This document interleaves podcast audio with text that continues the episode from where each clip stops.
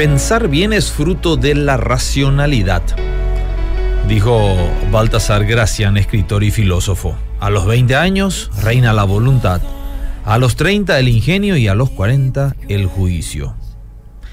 Los seres humanos hemos sido creados con racionalidad, pero demasiadas veces convertimos ese don en tragedia. Donde Dios puso a nosotros capacidad para entender y razonar, nosotros hemos redirigido su uso hacia un cuestionamiento, en particular hacia Dios, que lleva al peor de los destinos. Pensar que cuando no comprendemos a Dios en lo que es o lo que hace, significa que hay algo incierto en Él, algo oscuro.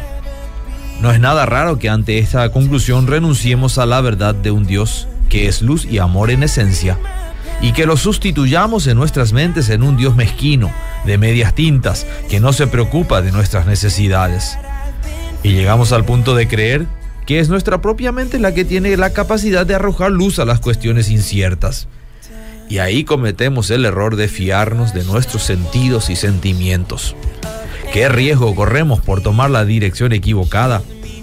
Es que la lógica personal puede ser muy poco crítica con uno mismo. Y si algo no encaja, generalmente buscamos el problema en otros y no en nosotros.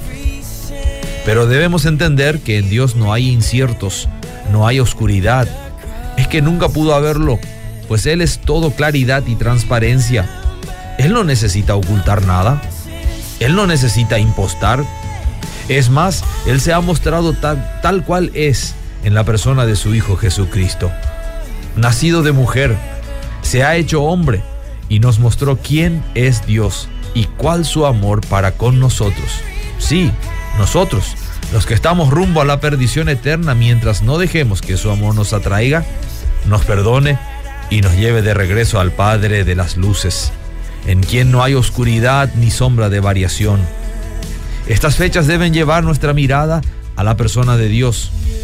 Fue Él quien ha sido muy claro en dejarnos saber que la paga del pecado es la muerte, pero así también nos da a entender y saber que la vida eterna es un regalo que solo Él puede ofrecer. Un regalo, digo bien, sin costo, gratuito.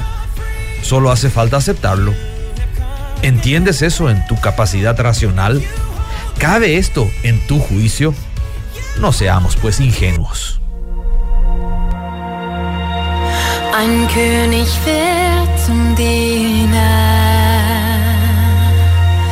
Verzichtet auf den Glanz und fällt das Leid, das Licht erhält das Dunkel. Die Ewigkeit beschränkt sich auf die Zeit.